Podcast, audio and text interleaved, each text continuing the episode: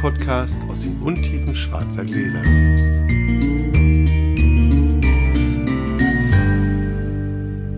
Hallo Sascha. Hallo Felix. Liebes Publikum, ich entschuldige mich schon mal vorab. Heute wird eine laute Folge. Der Sascha ist ein Spielkind, dem ich immer irgendwas aus den Händen nehmen muss. Irgendwelche Bierdeckel, Würfel oder sowas, mit denen er irgendwas. Heute darf er ganz viel in die Hände nehmen. Ich habe ihm nämlich einfach ganz viele Gläser hier hingestellt, 15 Stück. Und er kann äh, ein bisschen lustig mit denen rumspielen und sich mal angucken. Die Gläser aus dem Gläsertest der Webweinschule, die ich jedem noch empfehlen möchte. Falls ihr Lust habt, euch 30 Minuten lang mit Gläsern zu beschäftigen. Und schon sieht es lustig aus übrigens. Also schon rein optisch ist es sehr lustig. Sehr muss man sagen. ne? Ja. Du kriegst auch noch ein Geschenk. Oh, Hier, bitteschön. oh Dankeschön. Auch noch eingepackt. Wir bedanken uns mal. Ich weiß gar nicht, ob man das als Werbung deklarieren muss, aber wir Ich deklarieren leg's das mal. erstmal hin, das ist sonst sehr laut. Links beiseite, du weißt, was es ist. Es ist ein schwarzes Glas. Äh, wir bedanken uns mal bei, bei Sophienwald. Ich weiß gar nicht, ob man es als Werbung deklarieren müsste. Wir sagen jetzt mal Werbung. Werbung weil Werbung. Sophienwald ist ja unser Ausrüster, was die schwarzen Gläser angeht. Wir probieren aus dem schwarzen Cabernet oder Bordeaux Schrägstrich Universalglas und da waren uns ein paar kaputt gegangen. Ja. Und als die mich jetzt ausgestattet haben, haben die nochmal zwei neue geschickt. Schön. Jetzt sind wir wieder Fein. dahingehend voll, zähle ich, dass jeder von uns zwei von diesen Universalgläsern in Schwarz hat. Die, sind, die kommen auch kurz in. Schön. Das ist in Ordnung. Aber Wo eigentlich ja erst, wenn ich erzähle. Ach aber, äh, vielleicht würfeln wir direkt los, irgendwie, Ja. wer anfängt. Drei. Drei. Rasch. Drei. drei. Ich will unbedingt eine drei haben und du hast eine fünf. Fünf. Da fängst du an, musst du noch ein bisschen warten mit dem Spiel, mit dem Gläser.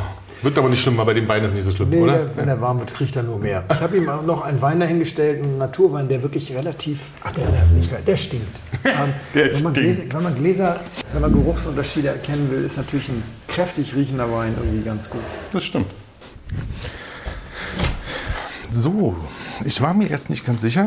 Ähm, ich habe nämlich zwei Weine bei, welchen ich Felix jetzt einschenke. Ich habe mich jetzt aber für den, für den hier entschieden. Und zwar wird er jetzt ein bisschen kalt sein. Da muss Felix ein bisschen drumherum trinken.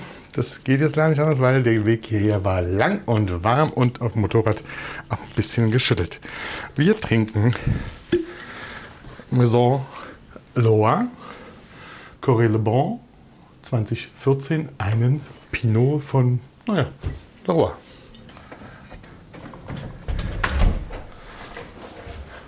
Felix, entschuldige mich jetzt schon mal, es ist ein bisschen kühl. Ja, Okay. ähm, weil Kümmerstätte hierher und so, da wusste ich nicht genau, wie.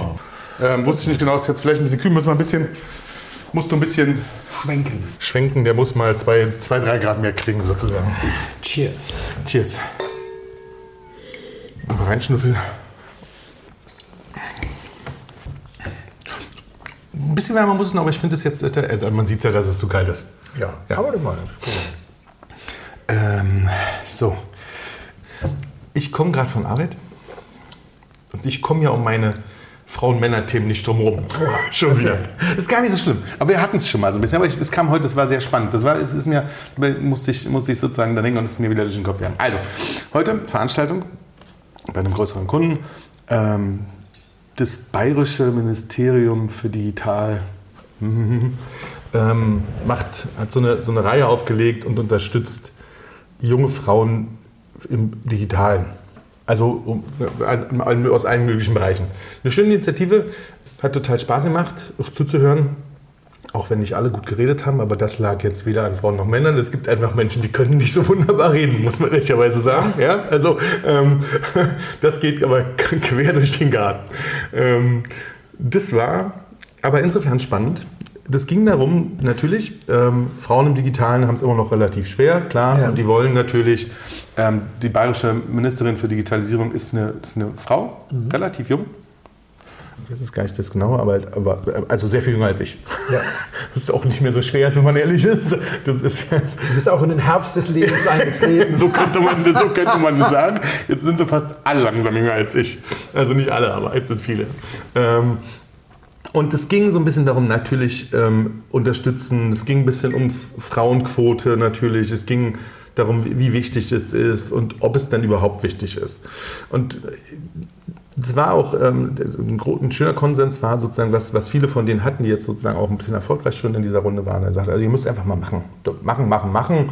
Egal bei was jetzt, ob, das, ob, ihr, ob ihr jetzt eine, eine Karriere machen wollt, ob ihr Kinder kriegt. Alles wird sich schon irgendwie fügen, mal machen, machen, machen. Und dann ging es auch um die, natürlich auch um die Frauenquote, ähm, die ja immer noch, also der eine Spruch von der, von, von der einen ähm, Panelistin, heißt das so? Panelistin? Panelistin, ja. Panelistin, ja, das ist immer richtig. Von der einen Panelistin, ah, naja, in anderen Ländern würde sie jetzt sagen, ist so eine Frauenquote nicht notwendig. In Deutschland ist es schon so ein bisschen anders, ja, also da ist es immer noch ein bisschen schwer und die andere erzählt dann, ja, hm, sie hat jetzt gerade, sie, sie ist Chefin von einem, einem anderen Typen, der ein Team hat mit 15 Leuten. In dem Team ist jetzt gerade eine Stelle frei geworden und bei den 15 Leuten gibt es bis jetzt sozusagen nur zwei Frauen. Und jetzt hat sie ihm erstmal quasi, eigentlich darf sie das nicht, aber hat ihm quasi sehr nahegelegt, dass er doch unbedingt eine Frau finden sollte. Was ich auch total äh, Ja. verstehe und doch sehr, gut finde, ja, ehrlicherweise. Also, weil das war auch ein guter, ein guter Ansatz, was sie hatten, ist so diese, diese durchmischten, also diese gleichschirmig durchmischten Teams sind für ganz viele Sachen natürlich nachvollziehbar, finde ich, besser. Ja? Ja. Also sie hat ein schönes Beispiel, auch wenn sie es doof erklärt hat, aber schöne Beispiele waren, dass natürlich diese Digitalisierung immer noch, ähm, gerade mit den KI-Sachen, das was wir schon hatten wir auch, glaube ich, mal, ähm, weiße Männer werden bei Gesichtserkennung tatsächlich viel besser erkannt, mit fast 100 Prozent, schwarze oder dunkelhäutige Frauen nur noch mit 65 Prozent. Ähm, die Spracherkennung, ähm, die Sprachweite, also wenn, wenn Sätze weitergebildet werden, ist das auch nicht richtig ohne, ähm, also dann so Sachen mit, ähm, mit Muslimen eingibt und der soll automatisch weiter den Text ausfüllen, dann kommt da auch manchmal ganz schön viel Nonsens raus. Ja. Ähm, was hatten sie noch? Die, die Waffenerkennung in der Hand durch KI ist auch sehr unterschiedlich, ob schwarze oder weiße Hand. Ja, ähm, und da merkst du sozusagen, das ist schon dieses, diese Programmierer, die oft, naja, weiße Männer sind. Ja. Da fehlt sozusagen jetzt nicht nur divers Frauen, sondern auch dann divers dunkelhäutig äh, oder also in jeglicher Form divers sozusagen. Aber auch sozusagen dieses Frauenthema. Also finde ich das total nachvollziehbar, dass man sagt, ähm, das ist ganz wichtig und ganz clever, sozusagen auch wirklich diese, diese, diese reinen Männergruppen, die es viel und häufig gibt, ähm, aufzulösen und zu sagen, wir brauchen durchmischte Gruppen, die so eine Sachen, ein bisschen, die so eine Sachen in die richtige Richtung bringen. Insgesamt total okay. Jeder ging mit der ganzen Veranstaltung, es war gut zu hören, das war schön mitzureden, gehe ich total d'accord, es war alles total klar, lustig war. Aber ich komme hin, sehe einen, Foto, sehe einen be- befreundeten Fotografen von mir, ähm, der für die, ich habe für meinen Kunden fotografiert und der hat direkt für, den, für das bayerische Ja. Ministerium fotografiert.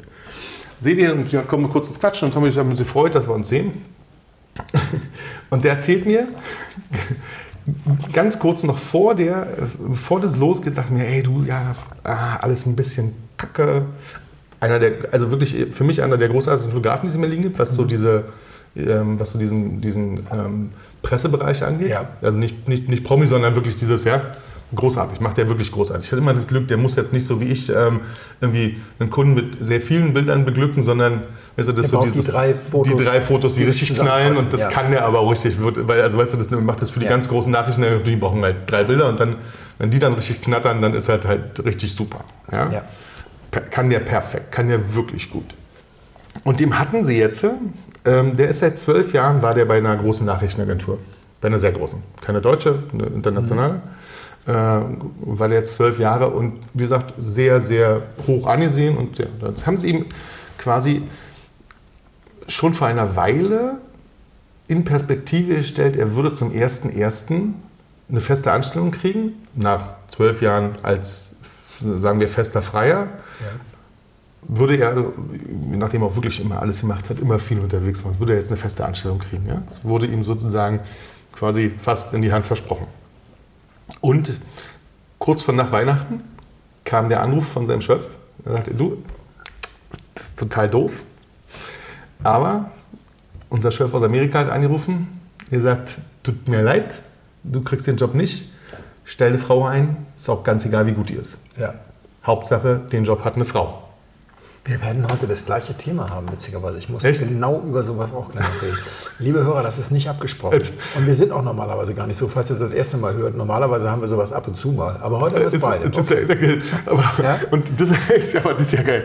Ähm, Und das fand ich, und dann erzählt er noch, naja, da war er natürlich, er fühlte sich pisst. Ja. Ja, also Natürlich. äh, und noch dazu kam, dass die, das ist jetzt komplett wertfrei, ja? dass diese Frau, als, die, die war noch nicht in, die, in dem Berliner Team. Mhm. Die kam also jetzt von außerhalb, haben sie die dazugeholt, damit sie diesen Posten macht, muss aber ja nun auch arbeiten. Vorher waren die Aufträge durch das Berliner Team abgedeckt, alle sind einigermaßen gut klargekommen. Und Ja. die nimmt jetzt einmal, rutscht rein und nimmt natürlich nochmal einen kompletten Satz an Aufträgen für alle anderen weg, fest Ja. Also für die anderen Freien fällt nochmal was weg. Und ähm, sie macht jetzt diesen Job. Und er ist äh, zu Recht, kam dann irgendwann zu mir und meinte, du Sascha, soll ich mal als betroffener Mann jetzt auf die Bühne gehen und was dazu sagen? das ist vielleicht keine so richtig gute Idee jetzt, aber, ähm, aber ich habe ihn äh, tatsächlich verstanden. Und äh, ich bin, war mir überhaupt nicht sicher, was ich langfristig davon halten soll, und wie, wie, ich, darüber, wie ich darüber denken soll. Also ja, ich finde, diese tatsächlich sind wir, sind wir so, dass wir immer noch diese, diese wirklich sehr homogenen männlichen Gruppen haben bei ganz vielen Sachen, ja. Ähm, ich hatte das auch, das hatten wir schon mal, glaube ich, da hatte ich eine Veranstaltung im, ähm, für, die, für, die, ähm, für das Welt Health Summit, Charité und sowas, da habe ich, glaube ich, mal erzählt, da standen wir mit, ähm, letztes Jahr war das, da standen wir mit fünf, sechs Fotografen, der Gesundheitsminister damals noch Spahn und, viele von der WHO und ähm, insgesamt ja, waren als Gäste da und Spahn kommt rein und sieht die Fotografen, dass sie stehen und meint dann, naja, da sind wir ja auch wieder ganz divers aufgestellt hier. Also mit einem sehr sarkastischen Unterton, frei nach frei von dem Motto, Alles gar keine, genau, gar keine Frau dabei. Ja? Ja. Und die Frage ist dann, die sich dann sozusagen wirklich stellt, Frauen, natürlich, jeder sollte an seinem Platz sein, für, bei dem, was er kann. Wenn er gut ist, kriegt er den Platz. Ja? Wenn er sich den erarbeitet, klar. Aber dieses einfach nur zu sagen, okay, wir müssten jetzt dann, und das betrifft mich ja auch, ja, es kann ja sein, dass Kunden zu mir kommen und sagen, du, total schön, wir haben echt Spaß mit dir gemacht, aber unsere Policy sagt, wir brauchen einfach viel mehr äh, Positive Diskriminierung nennt man das, glaube ich. Ne? Und, Ja. und das ist ja immer, die Leute rufen immer gleich nach dem Bundesverfassungsgericht, aber positive Diskriminierung ist in vielen Teilen durchaus angesagt. Und man muss dann vielleicht auch mal den Schritt zurückgehen und sagen, ja, ich, hab, ich bin jetzt sehr äh, geräuschlos durchs Leben gesegelt als, als weißer. Ne, als weißer Mann. Äh, und jetzt kriege ich gerade mal äh, Gegenwind. Und der Gegenwind ist nicht der, dass ich von jemandem überholt werde, der jetzt besser fotografiert als ich, sondern so. Auf der anderen Seite gab es wahrscheinlich auch viele Jobs, bei denen die Leute dich geholt haben, weil sie dich sympathisch, nett und irgendwie durchsetzungsstark oder sonst wie empfunden haben und gesagt haben, oh, das setzt stimmt. das schon durch und gar nicht auf deine Fotos geguckt haben. Das hast du aber wahrscheinlich nie so gesehen. Du hast immer gesagt, die holen mich alle, weil ich gut fotografiere. Ah, nee, das habe ich ja zwischendurch immer schon mal gesagt, Hälfte, Hälfte in der Zwischenzeit sozusagen. Aber ich weiß Aber, ja, ja. ne, und, und jetzt ist es halt mal so. Das ist natürlich für so jemanden jetzt in so einer Festanstellungssituation auf der einen Seite bitter, auf der anderen Seite sagst du, er ist ein absolutes Ass und hoch angesehen. Wird er schon irgendwie was anderes finden, würde ich sagen, Mund abputzen, weitermachen. Ähm, Ja, äh, ja, na Es klar kommt muss immer er auf das Wie drauf an. Das ist richtig. Also Ja. wenn jetzt der Chef aus Amerika anruft, dann ist das noch mehr verdaulich sozusagen, weil die Leute, die in An- und Abführung wortbrüchig wurden, War nicht, war nicht seine Chefs, sondern sozusagen die, die das nicht. Genau, ja. also die haben ihm das in die Hand versprochen und dann wurde das halt aus politischen Gründen gekillt. Sowas passiert im Leben manchmal. Ja, also eine blöde Situation. Ja, Ja, also ist jetzt in diesem Fall trifft es dann sozusagen keinen Arm und deswegen, das ist ja der Sinn von positiver Diskriminierung, Mhm. dass es dann mal Leute trifft, die es auch aushalten können. Da, viel schlimmer wird es ja, wenn Sachen gegeneinander ausgespielt werden, äh, wo dann quasi die mehr Diskriminierten den weniger Diskriminierten, die aber immer noch diskriminiert sind, Mhm. Ja, äh, ja, was wegnehmen Ja, und so. ja, Ja, ja, also das, ja, ja. Das, äh, da kommen wir gleich noch zu. also eine, eine, sehr, eine sehr umfassende Austeilsendung. Ja, es ist, ist, ist ein schwieriges Thema. Finde ich auch. Und ich, ich fand doch, wusste, wusste doch gar nicht, also es war jetzt nur immer so, es ging mir durch den Kopf, ich wusste gar nicht so richtig, wohin damit so, ja, das ist dann, steht ja da und hört sich das an, wie, die, wie, wie sie nach, nach, der, nach der Quote fragen und so, ja, und dann denkst du, Ja. okay, jetzt tut er mir auch ein bisschen, also, Aber das ist halt eben das Ergebnis einer Quote, dass, das manchmal, stimmt. dass manchmal eben genau die Quote entscheidet. Deswegen gibt es sie. Aber ich glaube, dass sie in den Teilen. Also ich habe kein so wahnsinnig umfangreiches Meinungsbild dazu, weil ich jetzt ja auch durch die meine Beschäftigung, durch die freiberufliche Beschäftigung, nicht betroffen bin. Ich Ja, bin sozusagen ja- raus aus der freien Wirtschaft, in der das jetzt irgendwie immer so ein Thema war. aber bei mir ist ja auch noch nicht so, dass es jetzt, aber es geht, also es ging mir, ich glaube, es hat, kam jetzt noch niemand zu mir und der sagt, äh, könnte ich nicht nehmen, weil wir müssen, ja, das war bis jetzt noch nicht der Fall. Vielleicht kommt es, aber damit werde ich klarkommen, das stimmt schon, ja. Also mein kulturelles Wissen in Sachen Fotografie ist einigermaßen eingeschränkt, aber meine Wahrnehmung ist, dass tatsächlich anders als bei zum Beispiel beim Kochberuf äh, in der Weltspitze bei den Fotografen unheimlich viele Frauen dabei sind. Also nicht nur Annie Leibovitz, sondern Das gibt schon- genau, es gibt schon eine welche, Menge genau. berühmte Kunstfotografinnen. Auch Autodidakten etc. Und äh, vor dem Hintergrund ist es eigentlich erstaunlich, wenn du sagst, dass Spahn reinkommt und ihr seid alle Männer. Also Mhm. Ja. weil ganz offensichtlich, ich weiß nicht, warum es bei den, bei den, wahrscheinlich ist es bei den Köchen so, dass es eben dann doch eine gewisse körperliche Anstrengung Aber das hat es bei den Pressefotografen, bei den Pressefotografen, in Anführungszeichen, hat es das auch, weil dieses, dieses Unangenehme, was ich ja wirklich nicht mehr gerne mache, ist dieses, dieses Drängelnde und dieses Mhm. schnell mal, wir müssen, man muss unbedingt ein Bild kriegen, ja, und dann ist natürlich, sagen wir mal, gelinde gesagt, auch da sozusagen der große, kräftige Mann, der sich irgendwie durchschiebt, dem Ja. geht's natürlich, der ist natürlich etwas leichter unterwegs. Ja. witzigerweise an meine Heimatstadt erinnert. In Hamburg gab es eine legendäre äh, Pressefotografin, die hieß, glaube ich, in Vollamerika. Den Nachnamen habe ich leider vergessen. Und jeder Bürgermeister hat es sich eigentlich immer zur Aufgabe gemacht, zu sagen, lass mal die Erika durch. Ja, die war Erika, auch bekannt. Erika kenne ich auch noch. Erika war, war dann irgendwann ganz lange in Berlin und ähm, so, und war ja nur 1,54 Meter Genau. groß Mini und, klein, und eine. Frau und war, hat so gute Bilder gemacht, dass die Politiker selbst gesagt haben, so und jetzt bitte alle mal einen Schritt beiseite und lasst mal die Erika durch. Also insofern, es geht offensichtlich auch ohne die Ja, körperliche Robustheit. Ja, aber dann musst du, sehr, musst du halt sehr bekannt sein, das ist schon wahr. Über die guten Bilder. Also genau. auch da eine der besten sozusagen eine Frau. Ja, nee, ich weiß, was du meinst. Ist ein ganz schwieriges Thema. Hm. Dieser Wein Ja, war tatsächlich schlagartig präsenter, nachdem man Grad, zwei Grad Ja, ich auch. Ja. wärmer wurde. Der war wirklich eben unter der kritischen Temperatur. Ähm, ist so ein bisschen kräutrig dann geworden, ist sehr kräutrig. Ist auch so ein bisschen getrocknete Teeblätter in der Nase und äh, relativ verhaltene Frucht.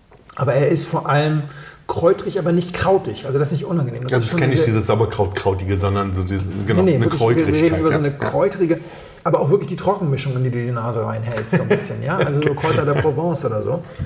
Und äh, das Tannin hat ihn auch unheimlich, prägt ihn unheimlich. Das Er ich auch. Ganz viel, aber sehr fein. Sehr feines Tannin. Erstens ist nichts Grünes dabei und zweitens ist es nicht austrocknend. Mhm. Das, das fand ich auch. Das ist wirklich schön. Trägt den auch wirklich sehr, wa? Das ich. trägt ihn. Ja. Dadurch hat er so eine recht noble Struktur. Mir fehlt ein bisschen Frucht, um diese noble Struktur jetzt noch auszukleiden. Also wenn er jetzt noch 30 Prozent mehr Frucht hätte, Mhm. dann wäre er großartig. So hat er einen ganz angenehmen Zug. Die Säure ist okay, auch kein Säuremonster. Die Liegt am Jahr, glaube ich, ein bisschen so. So, muss, muss auch nicht so viel Frucht deckeln, die Säure. Dadurch ja. fällt das nicht, nicht Genau. so auf. Aber das ist das, was im Moment sagen wir, mich davon abhält, ihn so richtig gut zu finden. Also ich habe zwischendurch gedacht, das ist ein bisschen wenig drin. Wenn ich jetzt ähm, dem Zug des Weines entspreche, ist das schnell leer. Das stimmt. Da habe ich, mich dann- habe ich mich dann zurückgehalten. wollte ich aber jetzt nicht, wollte ich nicht wegen, wollte ich jetzt nicht wegen der, wegen der Temperatur, weißt du, damit es Mhm. nicht zu lange dauert beim, beim, beim warmen Schwenken, Schwenk, Schwenkeln. Mhm. Hast du ihn belüftet? Ja, einmal. Okay. Und dann würde ich davon Abstand nehmen zu sagen, der braucht Luft, um mehr Frucht zu entwickeln. Nee, der heißt so. Dann ist er, ich. ist er glaube Ja, ich, so. Das ist so. Und ja, Beim Öffnen das- war er noch ein bisschen karger. oh ja, das gefällt mir eigentlich gut. Ja, finde ich auch. Also gibt nichts zu meckern. Um so richtig den Turbo in meiner Begeisterung zu zünden, ist er mir dann zu, auf der, zu sehr auf der Kräuter. Und Das ist ein bisschen Geschmackssache tatsächlich, glaube ich. War. Das ist so, hm. ich ich finde auch dieses, ich finde diese, diese Kräutrigkeit, das finde ich auch so, das ist okay. Ja, das ist Mhm. auch nicht, wo ich jetzt, wo ich mich auch jetzt immer quasi für ähm, hinlegen würde, aber ich finde ja so auch diese, diese Tanninstruktur finde ich geil. ja, die Das Termine den- sind wirklich seine große Stärke. Ja, das trägt den wirklich wunderschön, ja. Ja, das macht ihn zu einem, zu einem recht, recht schlanken, Mhm. aber eben überhaupt nicht austrocknenden Wein. Das, das hilft ihm auch über die nicht so ausgeprägte Säure hinweg. Und das ist richtig beeindruckend. Ja. Aber es fehlt halt, also manchmal sind Weine beeindruckend, ohne dass du jetzt sofort sagst, gib mir die ja, Flasche. Ja, also es ist jetzt, also es ist jetzt vielleicht nicht so, also nicht die allerhöchste Liga, so, die wir schon mal im Glas hatten von. Was reden wir? Oh, das weiß ich ehrlich gesagt gerade gar nicht. Wo sind wir? Äh, pff, dadurch, dass ich keine Frucht habe, an der ich mich orientieren kann, ist das so ein bisschen schwierig. Ähm, in der Nase bin ich in Frankreich. Das stimmt schon mal. Ja, aber weißt du, wie, Reinsortig. Ah ja, wie unterscheidest du Frankreich, wenn du keine Frucht hast? Äh, also wenn du wenig Frucht hast? Ja, Syrah? Nee. Nee. Also es ist wirklich ganz schwer zu, zu sagen. Ja, durch diese Kräuterigkeit, das stimmt Ja. schon. Liegt da so drauf, das ist wohl wahr, ja. Da, da, da hast du dann noch, dann fehlt dieses Fleischige. Ja. Ist das Cabernet oder? Nee. Nee, was ist das? Ka- Fleischig? Blutig. Fleischig, Ach, blutig. Pinot. Ja. Und das ist erstaunlich. Ja, da hätte ich jetzt gedacht, dann hat er ein bisschen mehr Säure. Ah ja, okay. Ja, da wäre wär, wär ich jetzt aber wirklich zuletzt drauf gekommen. Ah, Durch diese Kräutrigkeit, ne, durch diese Mhm. die Fruchtferne. Ja, ja. Pinot ist ja, ja gut, im Burgund ist Pinot manchmal fruchtfern, aber dann ist das so, dann hat das so diese Steilwaldboden und äh, Geschichten und so weiter. Das haben wir hier ja gar nicht. Nee, wir sind hier wirklich eigentlich, wir haben so eine duftige Note. Ja. Ja, also deswegen ich, hätte ich jetzt wieder so an Garrigue gedacht und irgendwas Ja, ja, ja, ja, so, ja, so, ja, wo du die Nase ins Freie hältst bei 36 Grad und riechst irgendwie so das, das Steppengras hier. Und okay, dann, aber dann sind wir im Burgund. ja. Ja.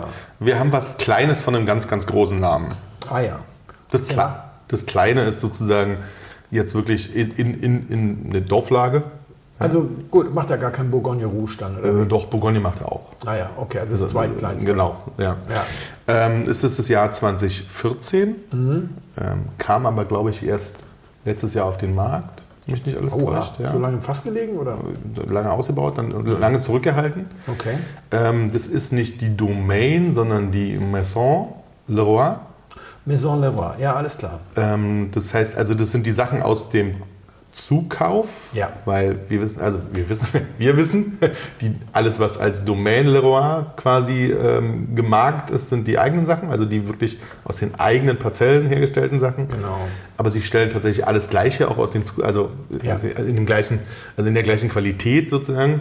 Und es ist ähm, und das spricht sich so schwer aus. Coran Le Bon. Le bon. Ähm, Coran, Coran, Coran, das ist so. Ähm, auf, jeden Fall, auf jeden Fall ist es, das war lustig, das ist Le der. Okay. Das ist auf jeden Fall, ist auf jeden Fall sozusagen, doch, Corée, Corée Le Bon. Also es ist wirklich, also was ihn beeindruckend macht, finde ich, ist diese Tanninstruktur. Ja? Da, Ja. Muss man, da muss man schon sagen, Ja. okay, wenn, du- wenn du das jetzt sozusagen nach oben hinziehst und dann überlegst, okay, wenn das sozusagen dann nochmal in den höheren, also dann, wenn es dann Premier Cru und irgendwann mal Grand Cru wird, die, die wir uns nie, niemals im Glas haben werden wahrscheinlich, also jedenfalls nicht Grand Cru.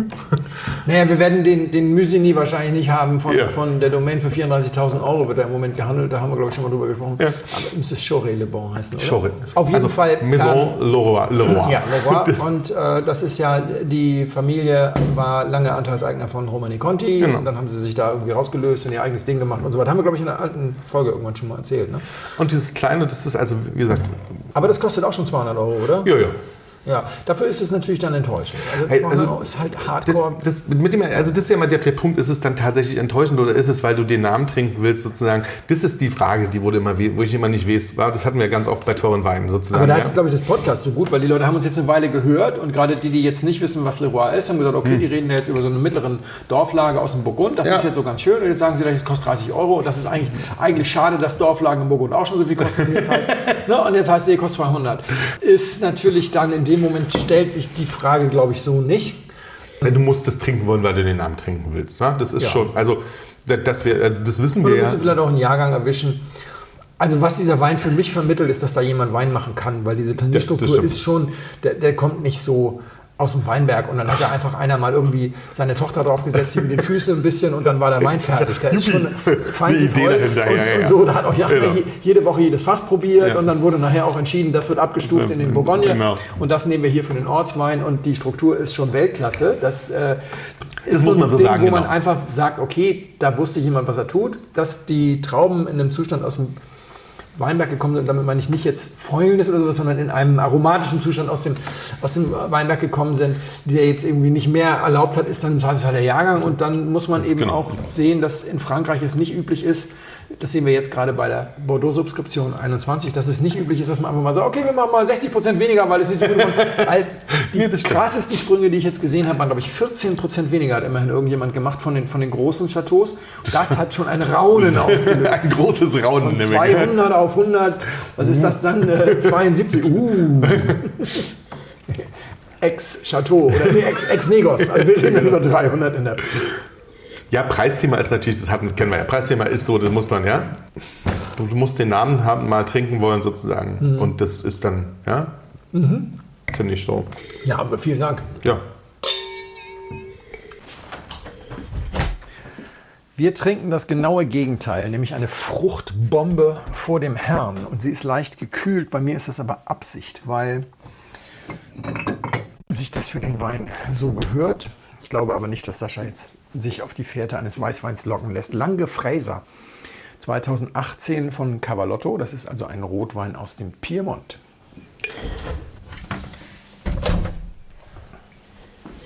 So, der Sascha riecht schon mal so ein bisschen an den Gläsern, denn ich habe ihm, wie gesagt, einen sehr intensiv riechenden und sehr natürlich riechenden, nach Landluft riechenden Wein dahingestellt. Kombuyo Compleres.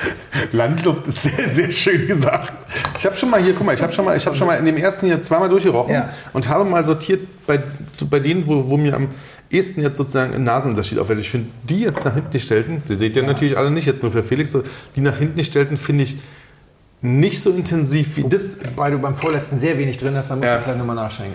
Also das, das hier fand ich gerade am, am, am intensivsten, ehrlicherweise sogar. Ja, das war das äh, Josephine. Genau.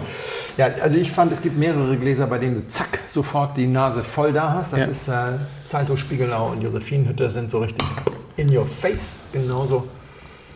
Nee, das sind eigentlich vor allem die drei, bei denen das, bei denen das besonders so ist. So, ich erzähle was anderes. Erstmal Ja. ganz kurz, wir sind, äh, das ist unsere letzte Folge vor der Sommerpause. Äh, Das habe ich jetzt gar nicht mit Sascha abgesprochen. Entschuldige, Sascha, ich habe so wahnsinnig viel zu tun. Bis nächste Woche und ich düse ja schon am 2.7. los. Wer Lust hat, vorher noch irgendwas zu machen, am 30.6. noch mal kurz der Hinweis auf die Verkostung auf YouTube und Insta, 30.06. 19.30 Uhr. Meine Vipino-Kollektion, wenn ihr das jetzt hier so Donnerstag, Freitag hört, könnt ihr sogar noch ein paar Weine bestellen bei Vipino auf die Kollektion von Felix Botmann gehen. Und dann könnt ihr euch da was aussuchen. Ihr müsst nicht alle zehn Weine kaufen. Und dann könnt ihr mitverkosten. Oder ihr guckt es einfach so. Aber die ist auch hinterher noch bei YouTube abrufbar. Ihr könnt also den ganzen Sommer verkosten. Und wir haben vergessen, Prost zu sagen. Mensch. Prost. Cheers. Entschuldigung. Mehr drin. Mehr drin, ja. Ich habe zwei Geschichten. Die erste habe ich dir erzählt, weißt du alles? Ist, äh, wissen auch viele Hörer alles, aber ich kriege immer wieder so Zuschriften, Kommentare, Anfragen, wo ich so denke, naja, manches muss man vielleicht auch ab und zu mal wiederholen. Auch von Leuten, die sagen, ich habe alle Folgen gehört. Und ich habe jetzt gleich drei Kommentare oder E-Mails gehabt, die mich jetzt doch nochmal zu so einer kleinen Zusammenfassung bewegt haben. Ich hoffe, ich nerv jetzt nicht oder ich langweile jetzt nicht die, die das alles wissen. Oliver hat geschrieben, Oliver ist Arzt und hat geschrieben, ich war schon auf sehr vielen Weinproben in den letzten 20 Jahren, würde das Wissen um Wein aber gerne vertiefen. Wie gehe ich hier am besten vor? Denn die Zeit mit drei kleinen Kindern und damit auch die Wochenenden sind rar. WSET? Fragezeichen. Ich könnte mir durchaus vorstellen, in 10 bis 15 Jahren den Job an den Nagel zu hängen, um mich komplett dem Thema Wein zu widmen. Als Arzt. Ja, warum denn nicht? Ist okay. Naja, aber da muss man ja... Also ja. über Oliver 10 bis 15 Jahre ist eine sehr gute Idee, weil ich kann auch aus eigener Erfahrung sagen, man verdient als Weinkritiker nicht besonders viel. Ja, genau, das das ist ganz schön, wenn man vorher seine finanziellen Hausaufgaben gemacht hat. Okay, wir es mal so. ja? okay dann, Ähm, dann, sind wir, dann sind wir klar. Das, dann bin ich dann beide. Bin ich dabei. Ich habe schon öfter mal äh, angedeutet, dass ich nicht so ein riesen WSET-Fan bin. Es geht hier aber gar nicht um eine WSET-Rant, das kann man in früheren Folgen hören. Ich wollte noch mal eine ganz kurze neue Sache dazu sagen, lieber Oliver, weswegen ich sage, mach auf gar keinen Fall jetzt WSET. Für die, die uns ganz neu hören, das ist der, World, äh, das ist der Wine and Spirits Education Trust in London, der eine Ausbildung anbietet mit einem Diploma in Wines and Spirits. Und das Thema ist, das konnte man ganz viele Jahre in Deutsch machen, über die Weinakademie Rust in Österreich, über, über verschiedene andere Anbieter und auch Geisenheim. Und die haben diese Kooperationsverträge alle gekündigt, in der Form, dass man das jetzt, das Level 4, also das Diplom, nur noch in Englisch machen kann. Ehrlich? Ja, schon vor einer Weile. Gleichzeitig sind Sie so ein bisschen beratungsresistent. Ich habe ja erzählt, dass Sie relativ viel Quatsch erzählen Ja. in Ihren Ausbildungen. Da sind leider immer noch Dinge, die wissenschaftlich längst widerlegt sind. Und ich war jetzt an der Rhone vorletzte Woche bei einer Reise, darüber erzähle ich ein anderen Mal darüber schreibe ich auch noch ganz viel. Und da war auch der Daniel Bayer dabei von, vom Weinverstehen-Podcast. Und Der- der, ja. hat, der hat WSCT gemacht, Level 3, glaube ich, und der haben wir so drüber gesprochen. Er sagte, ja, ich bin jetzt auch schon zweimal auf die Nase gefallen. Da habe ich in einem Blogbeitrag oder in einem Podcast irgendwann erzählt, was ich für die totale Wahrheit hielt, weil ich es im WSCT gelernt habe. Und dann kamen dann entsprechend Fachleute, die sagten, lieber Ei. Daniel, das ist leider totaler Quatsch, was du da gerade erzählst. Also man kann nicht alles ungeprüft übernehmen. Das wollen wir denen jetzt gar nicht vorhalten. Das Thema ist nur, sie sind so ein bisschen lahm dabei, das aufzuarbeiten, weil sie sowieso Marktführer sind. Sie sind da, sie ziehen ihr Ding durch, sie machen das und jetzt haben sie die Kooperation gekündigt. Gerade die Weinakademie Rust, die den Weinakademiker mit diesem Weindiplom Ja. verknüpft hat, war eigentlich ein sehr guter Multiplikator. Und es würde mich nicht wundern, wenn die in den nächsten zwei, drei, vier, fünf Jahren ein eigenes deutsches Ausbildungsprogramm auf den Markt bringen. Wir sind ganz gut im Ausbilden. Wir haben als Deutsche den, einen, äh, den, den weltweiten Ruf, gute Ausbilder zu Ja, das stimmt. Naja, Handwerk und sowas, ja, das wissen wir ja. Genau, sind wir. Ja. Und wenn die jetzt wirklich so ein Programm aufsetzen und alle Fehler da rausholen und dann echt die harte Marketingkarte spielen, Ja. so nach dem Motto, hier lernt ihr die Wahrheit und beim WSET lernt ihr die ganzen Märchen, dann könnte das tatsächlich kippen und dann wärst du wenigstens mal in Deutschland mit dem WSET-Diplom auf einmal so die zweite Liga. Ja, und die neuen Weinakademiker nach dem neuen Modell oder wer auch immer das auf den Markt bringt, sind dann irgendwie die besseren. Das heißt, lieber Oliver, wenn du in 15 Jahren den äh, Job an den Nagel hängen willst, dann kannst du in acht Jahren mal überlegen, ob du das WSCT-Diplom machen möchtest. Wenn es dann immer noch die weltbeste Genau. oder am einzige, Marke, einzige Marke ist sozusagen. dann machst du das. Ich kann auf jeden Fall sagen, ja, es hilft, so ein Diplom zu haben. Ich habe mich gerade auf eine Fortbildung beworben, mache ich auch sehr selten, aber die wollte ich gern machen. Und in den Unterlagen stand eben auch WSCT Level 3 oder 4 ist not a must, but a plus. Ja, also habe ich dann auch wieder gedacht, so, so. aber trotzdem habe ich morgen mein Vorstellungsgespräch, es geht auch ohne WSCT. Und die andere Geschichte, weswegen ich dir dringend davon abraten möchte, ist, Weinwissen ist ja wie ein Hund. Will unbedingt ab und zu mal Gassi geführt werden. Ja. Und je mehr du dir davon reinballerst in der stillen Kammer, desto dringender wird das Bedürfnis und desto dicker wird der Strahl, wenn du Gassi gehst. Darüber haben wir auch schon ein paar Mal drüber Stimmt. gesprochen. Wenn ich dann so raus bin und dann so, Reichsrat von Bodes in Forst. Ja, diese, diese forschen Typen, die mir dann irgendwie so, oder die Tante damals, die Ja, mir ja. der so Ja, töse. ja, das und so. ja. Also haben wir schon in vielen Folgen drüber gesprochen, dass Leute einen irgendwie so richtig ja, so anrotzen mit, und dann, weil der Strahl so wild um sich schießt, auch noch häufig was Falsches erzählen. Weil man hat so viel im Kopf, was jetzt raus will. Und lieber Oliver, ich kenne dich gar nicht, keine Ahnung. Ich will dir jetzt um Himmels Willen nicht Nee. unterstellen, wie du sein wirst, wenn du alleine im stillen Kämmerlein Wein lernst. Ich rede ja auch nur von mir. Ich habe ja schon mal erzählt, ich bin in der glücklichen Situation, dass ich mit der tollsten Frau der Welt verheiratet bin, die eine unglaubliche Sozialkompetenz hat, die unsere ganzen sozialen Kontakte managt und die mich unterm Tisch immer mal so ein bisschen anstupst, wenn ich irgendwie dominant in der Diskussion bin etc. Und ich, gab, gab Phasen, da habe ich blutige Knöchel gehabt. Ja? So nach dem Motto, jetzt mal. Ne? Deswegen war ich nie ganz bei Reichsrat von Bodes in Forst.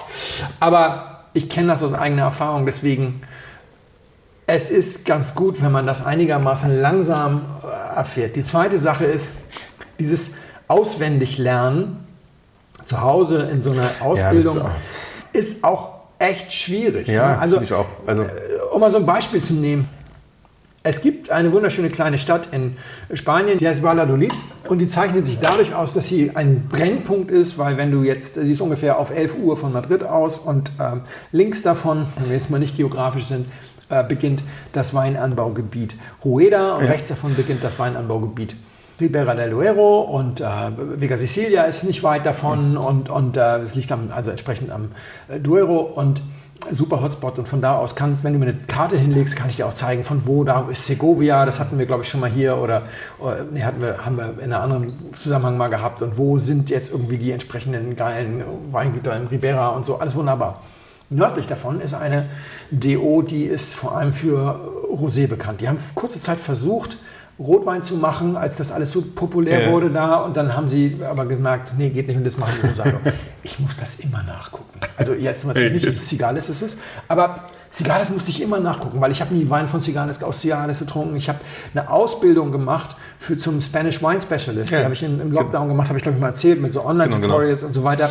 Und in der Prüfung, na, ich kann dir alle über Rueda erzählen, weil ich habe, äh, erstens haben wir es hier im Podcast gehabt, wir haben, ich habe ein Video für die Webweinschule gemacht. Im Ribera war ich auch. Ich bin mit einem Fesselballon über Ribera geflogen und Schön. wir haben so viele Weine von da Ja, hier ja. gehabt und so. Und ich kann dir teilweise genau zeigen, wenn bei einer unbeschrifteten Landkarte, wo die Weingüter sind und so weiter. Und diese blöde DO Cigales da oben, da muss ich immer nachgucken. Und in der Prüfung war dann wieder, wie heißt die auf Rosé spezialisierte DO? Nördlich war das Ah, Scheinbar, wie hieß die denn noch? Ja, das ist das Problem. Wenn du dir das so reinbimmst, ja, ja. es ist so viel einfacher mit Trinkerfahrung Sachen zu lernen. Ja, Das also jetzt ja. zum Beispiel werde ich Cigales wahrscheinlich nicht mehr vergessen, weil wir es im Podcast hatten. Das ist genau so eine Geschichte. Und deswegen macht es viel mehr Spaß, mit Leuten gemeinsam in einem normalen Konsumenten mit hoher Affinität, Tempo. Genau, Wein- sich Wein reinzutun. Und dann auch Runden zu machen, wo man Klar. sagt, wir erkunden ein Gebiet und jeder bringt einen Wein Genau, mit. unbedingt. Und, und, und, ja. Und wenn du nämlich dann Gassi gehen musst und du kommst da rein und sagst, ich habe da neulich was äh, gelernt, Wahnsinn. Wusstet ihr übrigens, dass es, dass es Trauben gibt, die haben einen stärkeren Paraffinbesatz als andere und wenn du daraus Sektgrundwein machst, dann musst du den am besten PVPP schön, weil sonst hält später der Sekt die Kohlensäure nicht. Ja? Dann wird in jeder anderen Runde würde ich sagen, hä, ist der behämmert? Was will der denn? In deiner Weinrunde sagen sie, echt, ey, was, was wir machen mal ein Projekt, wir machen mal Sekt aus Paraffin, Ja, ja, ja. Äh, haltigen äh, Rebsorten. ne? also meine aktuelle Weinrunde ist eben der Blindflug. Ich komme ja auch hierher. Ich bin Nee. da nicht anders als alle anderen. Ja, ja, ja, klar. und muss auch ganz dringend erzählen, der Nico Griesel, also der nicht Griesel heißt, aber ne, Ja, hat ja. mir erklärt und so. Und das, diesen ganzen Freak-Quatsch kannst du wirklich nur in einer Weingruppe erzählen. Deswegen such dir eine Weingruppe Wer will das sonst hören? Das mit ist schon mal. Schlagzahl. Und gerade wenn die Wochenenden rar sind, dann musst du ja nur einen Abend am Wochenende. Und wenn die dann auch noch nett sind, dann dürfen die bei dir zu Hause tagen und deine Frau findet die auch noch nett. Und deine Kinder finden die vielleicht auch irgendwann lustig. Ja, dann trummen die da immer drum und die Kinder sind ja irgendwann alt, Alles noch gut. Gläser einzuschenken und sowas. Das ist ja auch. Und dann habe ich noch einen, einen Kommentar gehabt von Erik zu deiner letzten Geschichte mit dem Korkfehler. Und ich habe schon seit Monaten so ein nicht greifbares Gefühl bei, bei manchen Kommentaren und, und E-Mails und Fragen. Und liebe Leute, ihr dürft mich alles fragen. Nach wie vor, ich versuche Anfragen binnen 48 Stunden zu beantworten. Äh, also mir können mich alles fragen. Aber ich hatte immer so eine Idee, wo ich sagte, da ist irgendwas an diesen Fragen, was ich merkwürdig finde. Und Erik hat zu deiner Geschichte mit dem Korkfehler Ja. wiederhole ich jetzt nicht mehr, ist ja auch erst eine Folge her, einen ähm, Kommentar hinterlassen, wo er sagt, ich finde es sehr schade, dass es Korkaroma nicht mal zu kaufen gibt, um das kennenzulernen. Wenn man neu in dem Thema ist, kann man schwer bis gar nicht entscheiden, ist das Kork. Also, oder ist es schlechter Wein oder Altersmuff, sorry, Zitat Ende. Ich habe ihm dann äh, gesagt, das ist natürlich in jeder Aromabar drin, Ja. aber deswegen muss man sich um Himmels Willen Keine kaufen. keine kaufen, weil ich habe ihm dann einen Tipp gegeben, den ich ständig Leuten gebe. Geh zum Weinhändler deines Vertrauens und sag ihm, hey, das nächste Mal, wenn du einen Wein bei dir aufmachst, den du anderen Leuten ausschenkst, zum Verkosten, wie auch immer, aus deinem Sortiment, und so denkst du, boah, das ist so ein richtig fett fieser Korkfehler. Ja. Schütt ihn nicht weg, schick mir eine WhatsApp. Ich komm komme am nächsten Tag vorbei, ich hole mir den ab. Und nicht nur den, also jetzt mal das volle Programm bitte mit dem Tipp. Ihr holt euch nicht nur den ab, sondern ihr kauft auch noch ein bis zwei Flaschen des gleichen Weines. Und damit nichts schief geht, lasst ihr die erste von den beiden direkt im Laden von eurem Vertrauenshändler aufmachen. Er soll ihn probieren, damit sicher ist, dass das eine nicht korkende Genau, dass er keinen ist. Kork hat. Ja, ja, ist eine gute Idee. Dann nehmt ihr das mit nach Hause und dann probiert ihr über zwei, drei Tage die beiden Weine parallel. Und wenn ihr dann merkt, jetzt schmecke ich wirklich den Unterschied, also jetzt merke ich richtig, das ist Ja. wirklich unangenehm, dieses Move, dann zwingt ihr euch nochmal ein Viertelglas davon zu trinken. Ja? Also, ihr müsst euch das wirklich so vorstellen. Ich glaube, fast alle Kinder sind irgendwann mal beim Fußballspielen oder sonst was in Hundescheiße gefallen. Ja? So an den Händen hat er irgendwie oder irgendwie anders, ja. Und kein Kind kann widerstehen, da mal so richtig dran zu riechen. Ja, das stimmt. Ja? Und auch wenn einige Zartbeseite das jetzt eklig finden, bei Anal- und Fäkalwitzen werde ich persönlich nie älter als zwölf Jahre alt sein in meinem Leben. Ja?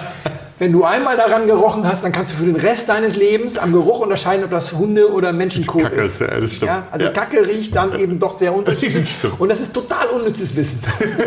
Beim man ist, es nicht ganz, ist es nicht ganz so unnütz. Das. Ist besser auf Dann jeden Fall. zwingt ihr euch tatsächlich noch mal ein Viertelglas davon zu trinken. Es ist entsprechend eklig, aber das hilft euch, das einzuprägen. Und wenn ihr dann, und das macht, deswegen kauft ihr notfalls zwei Flaschen, wenn ihr nämlich ein paar Freunde habt, die das mitmachen wollen, dann nehmt ihr euch vier Gläser und klebt da auf die Unterseite Klebepunkte, wo ihr vielleicht Nummer 1 bis 2, äh, 1 bis 4 draufgeschrieben habt. Ihr klebt das bitte möglichst so, dass ihr die dann alle an die gleiche Stelle klebt. Und dann gebt ihr in jedes dieser Gläser eine gleiche Menge von dem Wein und das erste Glas lasst ihr unbehandelt. Beim zweiten Glas nehmt ihr dann so einen Fingerhut raus und tut stattdessen einen Fingerhut von dem Verseuchten rein. Ja. Beim zweiten nehmt ihr zwei Fingerhute Ja, raus und ja. beim dritten nehmt ihr vier Fingerhüte raus. Und dann bittet ihr eure bessere Hälfte oder wenn ihr mehrere seid, dann gehen alle bis auf einen raus. Der verwirbelt dann für die anderen irgendwie die Die Gläser, dann geht genau. er raus und die anderen verwirbeln Ja. seine. Bis jeder da sitzt mit vier Gläsern, von denen er nicht weiß, welches welches ist, dann verkostet ihr die und versucht die in die richtige Reihenfolge Ja, eine gute zu Idee. bringen. Ich durfte das in Geisenheim machen. Das, das, das Weinlabor in Geisenheim hatte freundlicherweise, und die machen das natürlich noch besser, weil das sind identische schraubverschlossene Weine, die aus einem Tank abgefüllt sind. Die sind 100% identisch. Ne? Und dann werden die milligrammmäßig verseucht mit TCA und dann hatten wir vier. Eine war unbehandelt, eine war mit, einem, äh, mit einer Menge behandelt, die, da haben die zum Glück auch empirische Daten, 10% der Menschen als korkend erkennen. Eine war mit einer Menge behandelt, die 50% als korkend erkennen und eine war so behandelt, wenn du das nicht als korkend erkennst, dann bist du entweder geruchsblind gegen TCA oder du hast gerade eine Krankheit.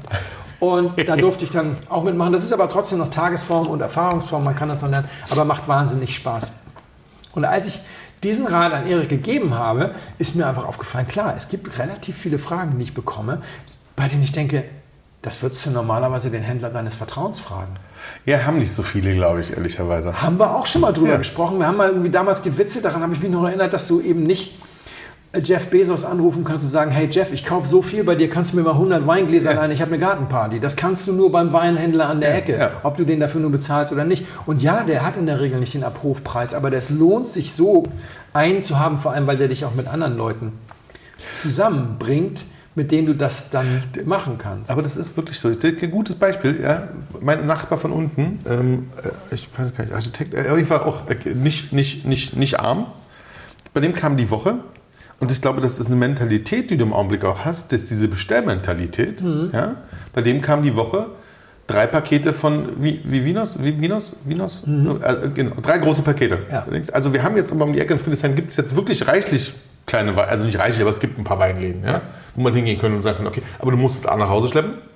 Ja. ja. Du hast nicht, natürlich nicht all die spanischen und sonst was Weine, sondern musst halt, hast halt eine kleine Auswahl. Also ich glaube, da ist was dran. Diese, diese, es gibt nicht so viele Leute, die tatsächlich so richtig zu dem Händler des Vertrauens gehen. Nee. Und mit dem vor allen Dingen mit dem eine Beziehung haben. Das also, ist, also eine Beziehung, eine, genau, eine Weinbeziehung. Und, und das Interessante ist, ja. meine Erfahrung wirklich mit, also ich habe übrigens genau das Gleiche. Also wir haben schon über den legendären Ole erzählt mit seinen 21 Forster ja. Pechstein oder Ungeheuer. So. Und das war sozusagen meine Weinrunde in Hamburg, also da gab es ja, noch mehr. Und Henning Brügisch vom Mövenpick Weinkeller in Hamburg-Bahnfeld ist, ist, auch legendär. Und da habe ich meine, meine Heimat dann gehabt. Und das sind eben, das ist das Thema, auch wenn du vielleicht mal ein bisschen mehr bezahlst als online, die geben dir so viel zurück. Ja. Ja, ich werde unvergessen, 2006er Arrivageprobe, die hatten damals so ein Kundenbindungsprogramm 2020, hieß das irgendwie 20 von 20 Punkten. Da, wenn du mehr als 500 Euro eingekauft hast, kriegtest du da irgendwie dann die schwarze Karte und so. Und, ja, ja. und dann 2006er Arrivageprobe und dann guckt er sich so um. Also jetzt habe ich 50 schwarze Karten hier im Laden, komm, wir machen mal Mouton 2006 auf. 650 ja. Euro die Pulle. Ja. Gab es da mal so einen kleinen Probeschluck. Das war zwar natürlich nur ein Fingerhut, aber hey, hallo. Nee, äh, ne? Besser als so. nichts war. Also ja. muss man erstmal kriegen. Und solche Sachen machen eben dann die Händler deines Vertrauens. Und dann fiel mir ein, dass ich doch eine E-Mail nicht beantwortet habe. Als ich gereifte GGs zum Selbstkostenpreis an junge Hörer abgegeben habe, habe ich ja so viele E-Mails bekommen, dass ich nur die beantwortet habe, die eine konkrete Frage enthielten. Genau. Und da habe ich aber einen tatsächlich vergessen, das ist Tong Shen. Entschuldige, Tong. Der hatte mir geschrieben, erstmal hat er mir eine super traurige Geschichte geschrieben. Vor vier bis fünf Jahren habe ich angefangen, mich mit Wein zu beschäftigen, habe nach und nach eine kleine Sammlung ausgebaut mit so, 180, äh, mit so 80 bis 100 Flaschen. Alles nicht alles große Weine, aber durchaus ein paar solide Sachen, wofür ich auch immer mal ein bisschen gespart habe. Leider wurde vor einem Jahr in meinem Keller eingebrochen. Die Einbrecher haben ziemlich alles mitgenommen bin eigentlich über die Hausratversicherung meiner Eltern versichert, aber die haben sich was ausgedacht und verweigert zu zahlen. Tut jetzt immer noch wieder sowas zu schreiben. Das ja. kann ich gut verstehen, Tom. Es tut mir auch leid, dass du kein Paket abbekommen hast. Aber jetzt kommt der wichtige Punkt. PS, ich habe echt richtig lange nach Weinfreunden in meinem Alter gesucht. Meine Kommilitonenfreunde trinken zwar gerne Wein, aber die meisten eher mit so Wein unter 5 Euro von Aldi. Ich komme in einer Flasche Gutswein, komme ich mir immer schon wie ein Snob vor. Falls du sonst noch ein paar junge Leute, aber auch gerne Leute, die nicht so jung oder besser gesagt etwas fortgeschrittener mit Wein sind, wenn Sie Lust auf Studenten wie mich haben, aus dem Raum Düsseldorf, Köln, Aachen oder generell NRW kennst, die sich auch gerne mit Wein beschäftigen, könntest du vielleicht mich mit ein paar von denen verknüpfen. So, das ist eine Nachricht, die habe ich schon aus Nürnberg bekommen, die habe ich schon aus Wien ja. bekommen. Und jetzt handeln wir, Leute, jetzt handeln wir. Also unter dieser Blindflugfolge, und das ist Folge 95, sollen bitte alle Menschen, also Düsseldorf und Köln miteinander zu vermehren, das ist eigentlich eine schwierige Aufgabe. Aber vielleicht gibt es alle Menschen aus dem Raum Düsseldorf, Köln, Aachen die eine Weingruppe suchen, einen Kommentar hinterlassen. Alle Leute, die eine Weingruppe haben und noch Plätze haben, sollen bitte einen Kommentar hinterlassen. Ja, das ist eine gute Idee. Alle Händler, ja. Die stolz sind auf ihr Seminarprogramm und Verkostungsprogramm, ja. dürfen da gerne hemmungslos Weinwerbung machen. Ja. Wenn es missbraucht wird, kann ich es ja immer noch löschen. Und alle Leute, die zwar all das nicht haben, aber einen guten Händler kennen, bei dem sie sich gut aufgehoben fühlen und in dem, bei dem sie Verkostung machen dürfen, auch das irgendwie posten. Also wir reservieren jetzt diese Blindflugfolge dafür. Wenn es uns gelingt, über den Sommer da wirklich eine, sozusagen die Blindflugortsgruppe Köln-Düsseldorf zu gründen, dann machen wir das in folgenden Folgen in der Zukunft unter jeder Folge für ein neues Postleitzahlengebiet und machen Ist geil. irgendwann sogar eine Übersicht. Ja, Ja, Jetzt muss ich wieder den jungen Leuten das Internet erklären. In diesem, in diesem, in diesem alten System mit diesen Blog-Kommentaren werdet ihr nach einer E-Mail-Adresse gefragt. Da könnt ihr Mickey Mouse Entenhausen.de eintra de eintragen. Das Problem ist nur, wenn ihr später von einem anderen Computer weiter kommentiert und ihr wisst nicht, was ihr da eingetragen habt, dann kriegt ihr einen, Diff, einen, Yeah. dann kriegt ihr einen anderen Avatar, Gravatar zugewiesen, dann kann euch niemand erklären. Und liebe Leute zwischen 25 und 35, nehmt es mir nicht übel, ein Fünftel von euch heißt Alex. Also vielleicht nehmt ihr und ein Sechstel Tobias. Und, und, Ist nicht lustig. Kann sich gar nicht vorstellen, viele wirklich, Alex wir haben, die, die kommentieren. Also nehmt eure Haupt-E-Mail-Adresse. Ich gebe die ja sowieso nicht weiter. Ich habe auch keinen Newsletter oder sonst was. Nehmt eure Haupt-E-Mail-Adresse Ja, und abonniert auch gleich oder kreuzt dieses Häkchen an, informiert mich bei neuen Kommentaren. Tauscht euch aus. Wenn ihr nachher Schöne Idee. nicht, also wenn ihr Angst habt, eure E-Mail-Adresse irgendwie da in die Öffentlichkeit zu schreiben, dann, dann sagt ihr, bitte gib meine E-Mail-Adresse jetzt weiter. Wir wählen dann einen Häuptling. Ich, ich werde Tom Shen noch eine E-Mail schreiben. Vielleicht nehmen wir Tom Shen zum Häuptling und der kriegt dann alle E-Mail-Adressen von den Interessenten. Vielleicht kriegen wir das ja. Und wenn ihr das Ja, schafft, so eine Blindflugortsgruppe zu gründen, dann kriegen wir hier als Honorar eine gut blickdicht verklebte Flasche. Aha, eine schöne Idee. Und derjenige, der uns die schickt, kauft die nochmal für seine Gruppe und dann machen wir eine kleine intime FaceTime-Video. Insta, Ja. Blindflug, wie auch immer, Verkostung und feiern die Gründung dieser Ortsgruppe und machen dann weiter mit anderen Ortsgruppen. Das wäre so meine Idee. Ortsgruppe ist ein schwieriges Wort. Klingt nach Oberscharführer oder was? ja, okay. Ja, Aber ja, ja. ja, stimmt, okay. Alles klar. Also, also Aber wir wissen, was wir meinen. Und es ist eine sehr schöne Idee, finde Ihr ich. macht das einfach und wenn ihr das schafft, dann sind wir sehr, sehr glücklich. Und, und aber was mich noch, äh, lasst- also ähm, ihr jungen Leute, gibt die Alten nicht ganz raus. Es gibt bestimmt auch sozusagen Ältere, die so mit, den, mit den jungen Leuten zusammentun wollen und sowas. Also man muss nicht, also ich finde es ja gerade, also gerade die, die Vernetzung zwischen Jung und Alt und dieses Hin und Her, das ist ich ja. hoffe, dass es seine Persönlichkeitsrechte nicht verletzt, aber ich denke, Ole müsste mittlerweile so auf die 80 zugehen.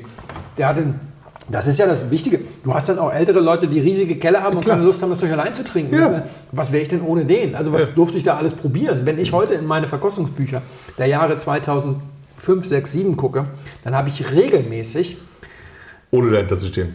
Nee, dann habe ich regelmäßig da Namen stehen, wo ich so. denke, ach Gott, ich habe ja doch schon mal Leroy getrunken. Achso, ja, ja, ja. Hm. Ja, was Weil- ich da alles ja, ja. getrunken habe. Es war auch nicht so teuer. Und dann hatte der das auch noch aus den 90ern, wo das quasi kaum Oh, was ja, ja. gekostet Ja, hat. Ja, ja. der hat mir ja eine Flasche, damit ich ein bisschen was habe, weil er so viel hat, hat er mir ja äh, Grand Puy Lacoste 90 hat er mir für 35 Euro abgegeben. Das war immer noch mehr, als er bezahlt hat. Aber da kostete der schon 180 im Sekundärmarkt. Ja, Ja. und also hier, nimm mal drei mit, dann hast du auch mal was irgendwie so. Und also de- deswegen, also was, ich- wenn ich mir angucke, was ich da, da waren noch zwei, drei andere dabei. Mhm. Ne? Aber also ich würde jetzt wirklich nicht mit Blut unterschreiben, dass ich noch nie Lora getrunken habe. Ich würde Ja, noch nicht mal unterschreiben, dass ich noch nie Domain äh, Ja, ja, getrunken habe, weil ich stoße dann manchmal auf Dinge und sage, hä, das habe ich doch schon getrunken. genau. Aber damals gab es das noch. So, und zweite Geschichte. Funda Römer hat mir geschrieben. Funda. Funda. Funda ist ein schöner Name, finde Ja, ich weiß nur nicht, ob es Herr oder Frau Funda Römer ist. Keine Ahnung. ich. Funda ist, ich kenne Funda als Frauennamen, aber das ist. Referat 7363, gleichgeschlechtliche Lebensweisen, Geschlechtsidentität, Geschäftsstelle des Landesbeauftragten, Abteilung Familie, Ministerium für Familie, Frauen, Kultur und Integration. Also, oh, das klingt jetzt erstmal. Wir sind jetzt bei unserem Gleichstellungsthema. Queer, Wein, Rheinland-Pfalz. Botschafter für Sichtbarkeit und Akzeptanz sexueller und geschlechtlicher Vielfalt, LGBTIQ Stern, Landesbeauftragter Profit startet neue Initiative des Familienministeriums. Herr Profit heißt wahrscheinlich Profit, ich weiß es nicht. Also, Ich, da- muss kurz, ich muss kurz zwischenhaken. Achso, du hast jetzt Ja, ich Ich hole noch mal kurz. Ja, Kleinen so einen kleinen Schluck brauchen wir noch. Ja, ja. Hat auch einen guten Zug. Krass, krass. Das war ja schon mal ein Titel. So, vielfältig. Ach nee, komm, einmal nochmal hier. Vielfältige Lebensweisen gehören heute selbstverständlich auch zur Weinwelt, sind aber aktuell noch wenig sichtbar. Mit der neuen Initiative Queer Wein Rheinland-Pfalz möchte ich diese Vielfalt in Rheinland-Pfalz sichtbarer machen. Ich lade alle lesbischen, schwulen, bisexuellen, transidenten, intergeschlechtlichen und nicht-binären Winzerinnen und Winzer aus Rheinland-Pfalz ein, mir gute Weine vorzuschlagen. Gemeinsam mit Expertinnen und Experten werde ich aus allen vorgeschlagenen Weinen diejenigen zwei Weine auswählen, die Ministerin Katharina Binz und ich als Queer Wein Rheinland-Pfalz ankaufen und ein Jahr lang bei repräsentativen Anlässen als rheinland-pfälzische Vielfaltsbotschafter verschenken werden. Wein ist ein guter Botschafter für Rheinland-Pfalz, die Weingüter und die Vielfalt, erläuterte David Profit, Staatssekretär und Landesbeauftragter für gleichgeschlechtliche Lebensweisen und Geschlechtsidentität, die Zielsetzung seiner Initiative. Kommt noch ein bisschen längerer Text zur Bin gespannt, weiteren das Erläuterung. Der ist ähm, nicht so wahnsinnig äh, spannend. Mit dem Queerwein möchte der Landesbeauftragte David Profit auch für Akzeptanz werben. Obwohl unsere Gesellschaft in den letzten Jahren offener geworden und die rechtliche Gleichstellung vorangekommen ist, erfahren lesbische, schwule, bisexuelle, transidente, intergeschlechtliche und nicht-binäre Menschen immer noch auch Diskriminierungen. David Profit, der Queerwein ist ein Beitrag für mehr Selbstverständlichkeit. Zur Teilnahme an der Initiative Queerwein Rheinland-Pfalz, Weingüter in Rheinland-Pfalz, in denen queere Menschen in verantwortungsvoller Position tätig sind, können sich mit je zwei Weinen an der Initiative beteiligen. In einer Verkostung ermitteln Expertinnen und Experten bis zu zwei Weine, die Botschafter für Queerwein Rheinland-Pfalz sein werden. Die ausgewählten Queerwein Rheinland-Pfalz sollen am 18. Mai, dem Verfassungstag des Landes, vorgestellt und bundesweit an Multiplikatorinnen und Multiplikatoren in Politik und Gesellschaft versendet werden. Hinweise, wer kann sich und so weiter und so weiter. War fürs Und- nächste Jahr oder war, für, war schon fürs Nee, war, jetzt, war, jetzt, war Okay. jetzt in diesem Jahr. Ich, ich, ich hänge ein bisschen hinterher, okay. deswegen muss ich Ja, zwei Geschichten erzählen. Ja, das geht, wie viele Flaschen des Queerwein Rheinland-Pfalz werden benötigt? Das Familienministerium wird zweimal 250 Flaschen, insgesamt 500 Flaschen zum Hofverkaufspreis, maximal 10 Euro pro Flasche käuflich erwerben. So, ich habe die Pressemitteilung bekommen und ich habe gedacht, das Gegenteil von gut ist gut gemeint. Das wird ihm fürchterlich um die Ohren fliegen. Ja, das denke ich auch. Und ist ihm auch fürchterlich um die Ohren geflogen.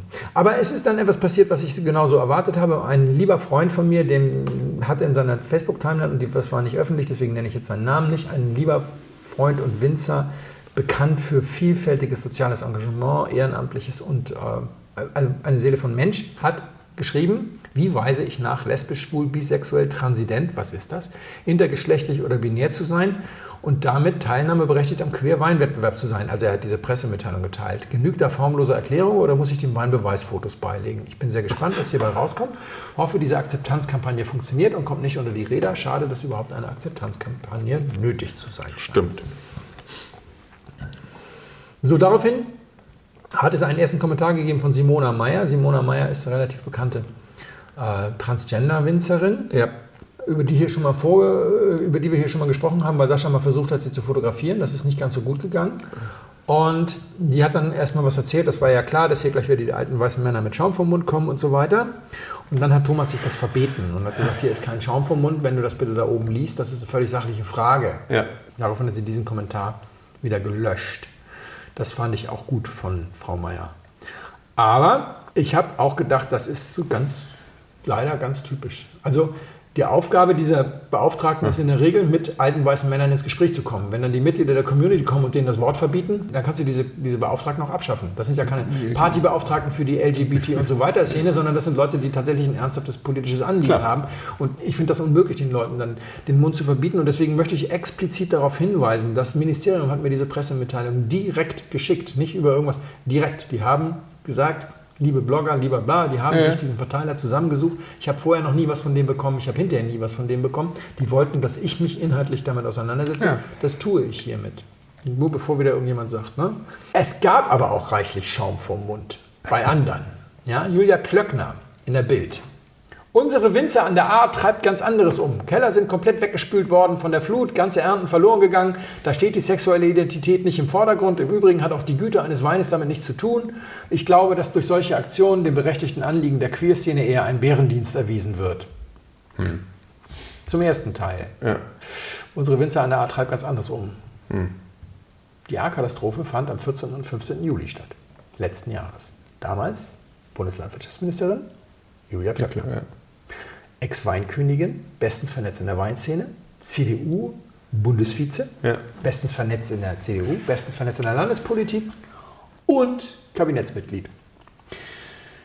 Wenn die am Kabinettstisch aufgestanden wäre und gesagt hätte, bitte, liebe Kollegen Minister, liebe Frau Bundeskanzlerin, dann hätte sie vielleicht noch das Bundespräsidialamt und das Bundespresseamt angerufen und gesagt, Leute, wir müssen jetzt bei allen offiziellen Geschichten ein Jahr lang bitte nur A-Wein ausschenken und einkaufen. Dann hätte sie das die Hälfte der Zeit gekostet, die es sie gekostet hat, mit der Bildzeitung Ja, dieses infame Zitat abzustimmen. Ja, das stimmt. Ja? Und dann wäre die ganze Nummer durch. Ich weiß, dass es nicht passiert ist, weil ich kenne die Händler bei den Bundespresse, Bundespräsidial und Bundeskanzleramt ihre Weine einkaufen Ja, ja. in Berlin und die haben nicht nur A-Wein geliefert, deswegen lege ich meine Hand dafür ins Feuer, dass das unterblieben ist. Hat sie wohl vergessen, Ja, die. Bundestagsabgeordnete des Wahlkreises 201. Ah, warte mal, das ist der Wahlkreis Bad Kreuznach, ja? Ah, Anbaugebiet nahe, nur nahe und rein hessische Winzer, das hat bestimmt nichts damit zu tun, dass sie vergessen hat, ja? Das ist die perfideste Ausnutzung anderer Leute, Ja, Elend, die ich in der deutschen Politik in den letzten zehn Jahren erlebt habe. Ja, ich kann gar nicht so viel fressen, wie ich kotzen will auf gut Mhm. Deutsch. Und das ist so typisch für Frau Klöckner. Ja, hat das ist ja nicht das Mittlerweile Erste, was ist es versaut hat, nicht ja. das erste Ja. Mal. Jedes Mal, wenn ich sie sehe, denke ich an Roger Willemsens berühmtes Zitat über Heidi Klum, das wir hier nicht wiederholen dürfen, denn das wäre justiziabel, kann jeder selber googeln. Aber der zweite Teil ihres Statements war prophetisch. Ne? Ich glaube, dass durch solche Aktionen dem berechtigten Anliegen der Queerszene eher ein Bärendienst erwiesen wird. Es gab einen Riesenalarm. Ich kann das im Einzelnen nicht nachweisen, ich kann nur einfach nochmal Herrn Prophet zitieren, der dann seit 1 kurze Zeit später Folgendes sagte. Ich habe mich über den Kritikpunkt total gewundert, weil es überhaupt nicht meine Absicht ist, das miteinander zu verknüpfen. Also den Kritikpunkt, Ja, ja. dass man das nicht miteinander verknüpfen kann. Das sind zwei völlig unterschiedliche Baustellen. Die Qualität von Wein muss sehr gut sein und dafür stehen auch rheinland-pfälzische Weine. Was ich machen möchte, ist nicht die Sexualität damit zu verknüpfen. Das haben manche der Hasskommentare gemacht, sondern die Geschichten erzählen, zu erzählen, die hinter dem Wein stehen. Lieber Herr Profit, ist übrigens Bündnis 90 Die Grüne, muss man vielleicht mal dazu sagen, als Staatssekretär. Also wer gerne Geschichten erzählt, ist sowieso mein Freund. Ich, ich verzeihe Ihnen das alles total. Ich, ich glaube, das ist nur einfach wahnsinnig unglücklich gelaufen. Ich glaube, Sie sind auch wahnsinnig schlecht beraten worden von Parteifreunden. Ich glaube, Wehner war das, glaube ich, der sagte, die Steigerung von Feind ist Parteifreund. Weil, nicht, Das ist sehr schön, finde ich gut. Also irgendjemand hat ihn, irgendjemand hat ihn wahrscheinlich wirklich einmal ins Messer laufen lassen. Immerhin zehn Weingüter hatten zum Zeitpunkt dieses Sat1-Berichts schon eingereicht. Die Siegerehrung hat dann allerdings gar kein Echo mehr ausgelöst. Ich weiß bis heute nicht, wer gewonnen hat. Oh. Oder ob das Ding zu Ende durchgezogen genau. wurde. Es gab auch keine weitere Pressemitteilung mehr an mich oder sowas, sondern das Ding war leider, war leider durch. Was ist jetzt eigentlich mein Problem dabei? Also warum habe ich das Gegenteil von gut ist gut gemeint? Und also erstmal Hasskommentare gehen gar nicht. Nee, natürlich ja, nicht. Und natürlich, also um Himmels Willen. Aber ich muss jetzt so ein bisschen Insiderwissen jetzt mal ganz kurz. Ja? Also Rheinland-Pfalz ist das Anbaugebiet mit der Hälfte der deutschen Fläche, sechs Anbaugebiete. Nahe A, Mosel, Rheinland, äh, Rheinhessen, die Pfalz, also das sind die, die, richtig, die richtig dicken. Und entsprechend hat Rheinland-Pfalz auch immer fünf Staatsweingüter gehabt. So ein Staatsweingut ist ein ganz komisches Konstrukt. Ja. Die meisten Staatsweingüter sind gar keine Weingüter. Also es gibt einige Staatsweingüter, die sind eigentlich keine Staatsweingüter. Staatsweingut Kloster Eberbach, hessisches Staatsweingut, vollständig privatisiert. Ein reines Weingut, das nur Wein erzeugt, keinerlei hoheitliche Aufgaben übernimmt. Der Zufall will es sozusagen, dass das Land Hessen alleiniger Anteilseigner ist, aber die haben nur eine Beiratsfunktion. Ja. Also die sind komplett weisungsbefreit, die arbeiten als Wirtschaftsunternehmen. Dann gibt es so Twitter-Form, ich glaube, also ich habe das nicht zu Ende recherchiert, haut es mir nicht um die Ohren, aber ich glaube, das Staatsweingut Freiburg ist so eine Twitter-Form. Es ist auch im VDP, deswegen muss es ein richtiges Weingut sein, Klar. aber es baut zum Beispiel Piwis an und berät, glaube ich, noch, hat noch so beratende Funktionen. Die meisten Staatsweingüter sind eigentlich Teile der Dienstleistungszentren ländlicher Raum. Dienstleistungszentrum ländlicher Raum ist der Forschungs- und Ausbildungsteil des Staates. Der Staat betreibt Berufsschulen, deswegen betreibt er auch Klempnerwerkstätten und alles Mögliche, weil er muss ja wissen, wie es geht, auch damit er die Arbeitsschutzgesetze richtig machen kann und so. Und er muss auch wissen, wie Weinbau geht und Obstbau und so. Deswegen hat er solche Dienstleistungszentren ländlicher Raum. Die Schulen zum Beispiel auch Weinbauern darauf, wie man fachgerecht Glyphosat einsetzt, damit das nicht alles im Graben Ja, landet. genau. Und, und, und. Und da die ja nun mal schon mal ganz viele Weinbergsflächen bewirtschaften, um das zu trainieren und auszuprobieren, können sie eigentlich auch gleich Wein draus machen. das stimmt. Das ist ja machen sie und dann können sie ihn auch vermarkten und vermarkten musst du halt so ein Weingut haben. Aber tatsächlich, das Staatsweingut Bad Kreuznach zum Beispiel, das ist gar kein Weingut, das hat keinen Direktor, das ist eine Abteilung im Dienstleistungszentrum ländlicher Raum. Ich habe die Weine drei Jahre für ein Gomio verkostet, weil fast alle Staatsweingüter haben eine Traube im Gomio. Echt? Die machen nämlich guten Wein. Ja, ich meine, wenn die nicht können, ja, ja, genau. ja, ja, Ja? klar. Ja, ja. Macht Sinn. dann habe ich da versucht, jemanden zu erreichen. Ja, da müssen Sie immer den, den Franz Dingsabums, aber du müssen ein Privathandy anrufen, der ist nur Dienstags und Mittwochs hier, weil das sind, irgendwie, das sind teilweise Lehrbeauftragte, dann sind das Freiwillige, einige sind auch verbeamtet und sind Ja, total chaotisch. Wer ist denn Ihr Direktor? Ja, Direktor. Ähm, und Wir haben jemanden, der die Post macht. Und wie gesagt, Rheinland-Pfalz hat ein paar mehr davon. Und als die Grünen 2011 das erste Mal an die Macht gekommen sind, die hatten, waren nicht mal im Landtag und haben irgendwie so gestruggelt, ob sie überhaupt reinkommen. Fünf Tage vor der Landtagswahl ist Fukushima explodiert und zack, die Grünen 15,4 Prozent, erinnern die Älteren noch. Und dann waren sie auch mit Regierungsbeteiligung und haben echt einiges rein diktiert in den Koalitionsvertrag. Und dann haben sie gesagt, wir wollen, dass das Staatsweingut Bad Kreuznach auf ökologische Landwirtschaft umstellt. Da haben die Bad Kreuznach gesagt, bitte, bitte nicht, weil wir sind schon defizitär. Ist ja auch in Ordnung. Der Staat muss ja auch nicht mit allem, was er Ja, macht. klar. Also Berufsschulen verdienen auch kein Geld. Ja, klar. Und Einwohnermeldeämter dürfen, das steht in der Landesverfassung und glaube ich sogar in der Bundesverfassung, dürfen kein Geld verdienen mit dem Mhm. Ausgeben von Pässen und Personalausweis. Gebühren dürfen nur kostendeckend sein. Also was soll's, sie haben ein bisschen Geld verbrannt, aber ja. Ja, ja, klar. Ja. Aber die haben gesagt, ey, wir sind schon defizitär, bitte nicht, dann werden wir noch defizitärer, unsere Kosten gehen hoch. Und zweitens, wir wollen ja für alle Winzer da sein. Wenn wir jetzt hier auf Bio umstellen, darf es ja auch auf dem Hof kein Glyphosat mehr äh, irgendwie Ja, ja, klar. lagern und so. Das zählt alles mit dazu. Muss alles, Giftschrank gibt es nicht. Und außerdem ist das Dienstleistungszentrum ländlicher Raum, zu dem das Bad Kreuznach denkt, sowieso schon bundesweit das Dienstleistungszentrum für den ökologischen Landbau. Die haben eh schon die höchste Ökokompetenz. Wir, wir bewirtschaften ja schon einige Flächen ökologisch. Wir wollen das nicht, wir können das nicht, das hilft uns nicht. Und dann haben die Grünen gesagt, interessiert uns nicht. Grüne DNA. Also kann man, übrigens keine Behauptung, kann jeder nachlesen, die offizielle Liste war, es wurde auf Ministerebene entschieden. Das heißt, leck mich am Arsch, ich sage, ihr macht das. Genau, ja, ja. Also Es ist auch ganz offizielle Lesart. Also haben sie 2012 die Umstellung eingeleitet. 2014 waren sie fertig. Was ist 2014 passiert? Ja, Waren sie pleite. So ähnlich, der Landesrechnungshof hat die Schließung gefordert. Weil sie ihre Verluste auf zwischen 15 und 115.000 Euro pro bewirtschafteten Hektar hochgeschraubt hatten. My ass. Aber echt mal. Aber wirklich, ja. Also hat die Landesregierung gesagt, ah, Bad Kreuznach geht nicht, das ist tatsächlich ein bisschen schwierig. Aber wir haben ja zwei an, an der Mosel, Trier und, und Bernkastel, haben sie das Trierer zugemacht. Und an das Rote Kreuz verpachtet. Kleine Anekdote am Rand. Das Deutsche Rote Kreuz betreibt ein Weingut. Ja, ich weiß, ich krieg die ab und zu mal bei Veranstaltungen, werden die mir ausgeschenkt. Ja, ja. Genau. Also dazu Sparprogramme, Arbeitsplatzabbau, Ja. das komplette Programm. Aber grüne DMA. Und jetzt kommt also ein grüner Landespolitiker und schreibt einen Wein aus und sagt, scheißegal, ob der Öko ist, Hauptsache der Winzer ist schwul. Oder. Ja, ja. Oder lesbisch oder, also, äh, ich sag mal, meine schwulen Freunde sagen, ich soll sie nicht homosexuell nennen, sondern schwul. Also deswegen, das ist jetzt. Ja, ja, ja, alles gut. Ja, ja, klar. Also, sonst können wir auch homosexuell sagen, aber. Weißt du, was kommt als nächstes? Ja, eine, eine grüne Frauenbeauftragte sagt, ich schreibe jetzt die, die Energieversorgungsverträge für alle Bundesministerien neu aus und gewinnen tut derjenige, der die höchste Frauenquote hat. Sind wir mal eine Ja, ja. Frauenquote. Und der gewinnt also das Unternehmen mit der grünen Vorstandsvorsitzenden. Blöderweise produzieren die nur Atomstrom. Macht nichts, weil Das ist ja Frauenquote, ja. ja, ja, Ja, also es ja. gibt keinen feministischen Wechselstrom und es gibt keinen schwulen Wein. Fertig aus. Ja. Das war mein Problem damit. Und dann wusste ich noch um diese Geschichte. Und von meinem geistigen Auge habe ich irgendeinen so einen verstrahlten, erzkonservativen CDU-Politiker oder noch schlimmer so einen AfD-Landtagsabgeordneten gesehen, der auf einer Pressekonferenz sitzt, Podium, vor ihm zwei Flaschen Wein, die beiden Siegerweine. Rechts neben ihm so ein 58 Jahre alter, traurig dreinblickender deutscher Cis-Mann, der sagt, ich bin ja damals früh verrentet worden, als das Bad Kreuznacher Weingut das Sparprogramm machen musste. Ne, die reden ein bisschen anders da unten. Aber- Und links neben ihm so ein rumänischer Wanderarbeiter mit, mit, mit Narbe auf der Stirn, der sagte, ich habe ja in diesem Weingutsbetrieb mal gearbeitet. Die misshandeln ihre Mitarbeiter. und dann holt er noch sein Handy raus und zeigt ein Video, wie der Winzer, der Transgender-Winzer, homosexuell, wie auch immer, Glyphosat sprüht und sagt, ja, aber Hauptsache schwul. Und das ist grüne DNA. Ja, also ich sah schon so die Gegenpropaganda und dachte so, ne, Also, und wenn jetzt einer kommt Okay. und sagt, du vergleichst die Äpfel mit Birnen, nee, das ist sowas von Äpfel mit Äpfeln. Das ist wirklich, es ist ziemlich genau das Gleiche.